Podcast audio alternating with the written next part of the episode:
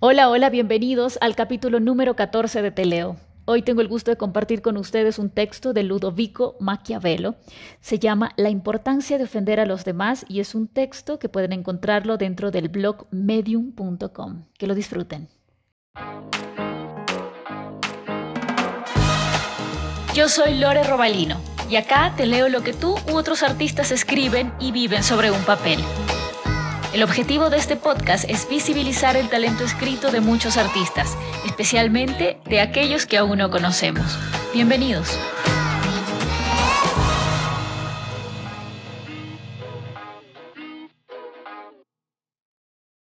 Supongamos que la regla es no ofender a nadie.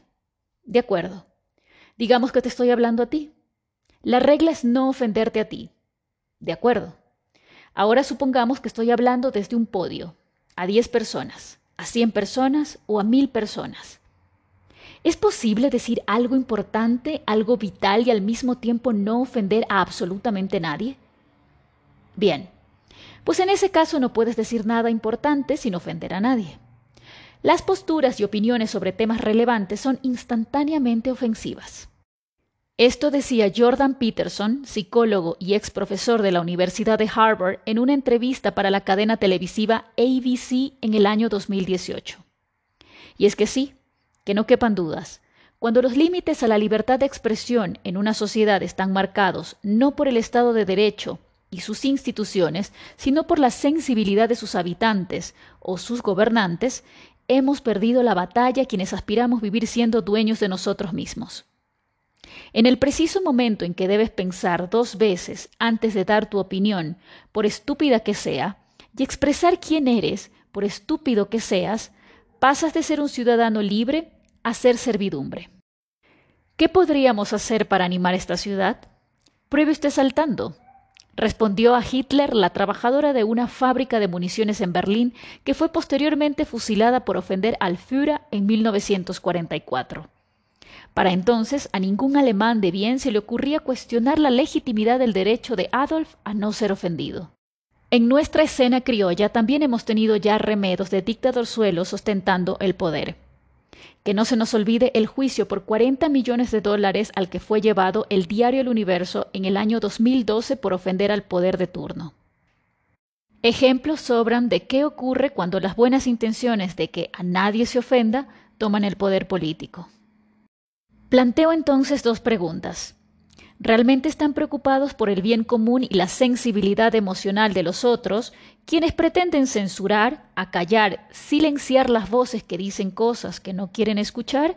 ¿O simplemente están reafirmándose como una emergente o instalada élite que controla la forma en que el resto de la sociedad se comporta? Que se lo respondan los niños grandes de hoy auténticos copos de nieve que no pueden ser tocados a riesgo de que se derritan y desaparezcan. Desde Plauto y Cicerón, pasando por Chaplin y Ball, hasta los más refinados y los más burdos de los comediantes de nuestros días, el humor ha sido siempre una herramienta poderosa de desafío al poder y el status quo, de crítica social, de sátira y condena moral, de creación de conciencia y extrañamente educación y desde luego también de la más banal ornamental e incluso dadaísta de las formas de entretenimiento, reírse de lo bueno y lo malo, o reírse porque sí. Se expresa ja ja ja de igual manera. Y es que entonces, cuando nos dejamos arrebatar la facultad de reír de lo que nosotros elijamos reír, cuando perdemos la capacidad de expresar nuestras estúpidas opiniones, poco más es necesario para que perdamos hasta las más fundamentales de las libertades individuales, como la libertad de asociación, de elegir a nuestros gobernantes y de sencillamente hacer con nuestros proyectos de vida lo que nos dé la gana. Seamos honestos. En realidad lo que le importa a los niños grandes de nuestras sociedades no es que no se ofenda a las personas, sino que no se ofenda a las personas que les agradan. Razón por la cual Nadie se sintió particularmente ofendido cuando Anthony Jeselnik, cómico estadounidense, le dijo a Donald Trump en su cara, La única diferencia entre usted y Michael Douglas en la película Wall Street es que nadie se sentirá triste cuando a usted le dé cáncer. Porque obviamente a todos nos cae mal Donald Trump. Cuidar a los niños grandes de nuestra sociedad de no ser ofendidos es un arma de triple filo.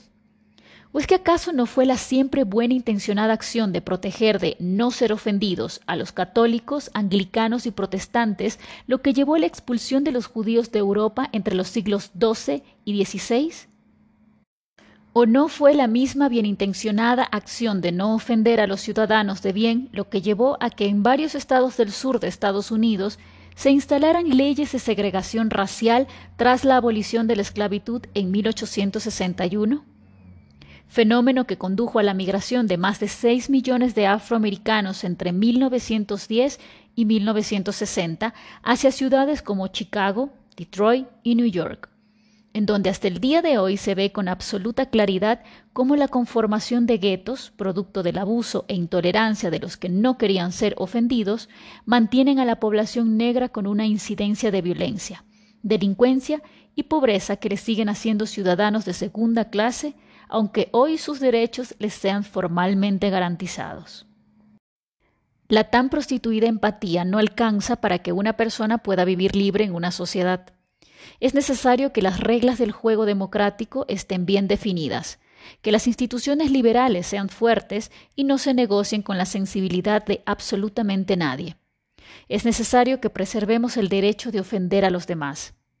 Es necesario que el debate público siga siendo un espacio abierto donde sin necesidad de agradarnos o pensar igual, podamos intercambiar libremente nuestras ideas, donde podamos incluso odiarnos sin que nadie nos silencie, y donde desde luego la protección de la vida, la libertad y la propiedad privada de todos sea preservada.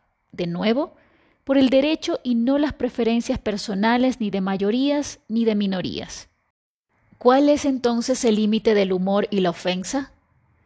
Pues cuando en su legítimo ejercicio de existir y ofender con su existir, un ciudadano atente contra la vida, la libertad y la propiedad privada de sus semejantes. Entonces deberá el Estado de Derecho intervenir, garantizando sus dos pilares fundamentales, seguridad para que a nadie le sean conculcados sus derechos y justicia para que en el caso de que les sean conculcados, los ciudadanos sujetos de derechos sean debidamente resarcidos y el responsable reciba un castigo por ello. Antes de que los más conservadores lectores interpreten estas líneas como una sátira al así llamado progresismo moderno, que lo es, al que yo le llamo hiprogresía, quiero aclarar que cuando digo que nada es lo suficientemente santo para no ser objeto de burla y ofensa, me refiero a nada. Ni los negros, ni las mujeres, ni los homosexuales, ni la Iglesia, ni Dios mismo somos lo suficientemente santos para volvernos intocables por el humor o imposibles de ofender.